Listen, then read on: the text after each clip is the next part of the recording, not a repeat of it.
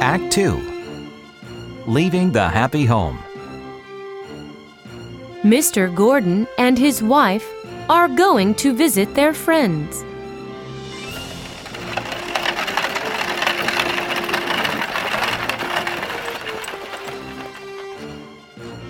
It is already dark. Let's stay at the hotel tonight. James, take these horses to the stable and let them rest. Yes, sir.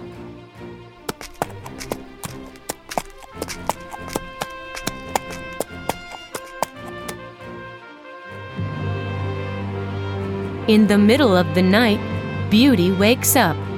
What is happening? I smell smoke. Oh, fire! Don't worry, Beauty. Just follow me. Beauty, Ginger, and James escape from the fire.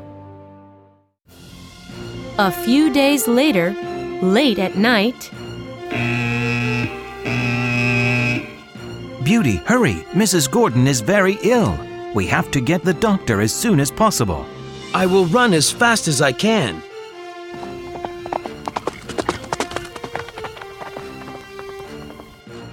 John knocks on the doctor's door. Uh, what do you want? Mrs. Gordon is very ill, sir. Master wants you to come at once. But my horse has been out all day. Uh, can I use your horse? Beauty is very tired, but he will carry you, sir.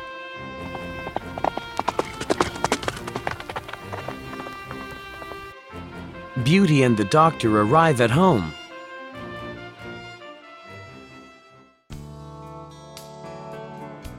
I did my best, but I'm so tired. I can't run anymore. Beauty, you look tired and thirsty. Here's some cool water. Oh, you must be too hot. I won't put on your blanket. I'm so cold, I need my blanket. I wish John was here to take care of me. After a long time, John comes into the stable. Nay, Oh, poor Beauty. I'll put your warm blanket on you and rub down your tired body. That silly boy. What's the matter with little Joe? He's not much of a stable boy yet. You saved my wife's life, my good horse.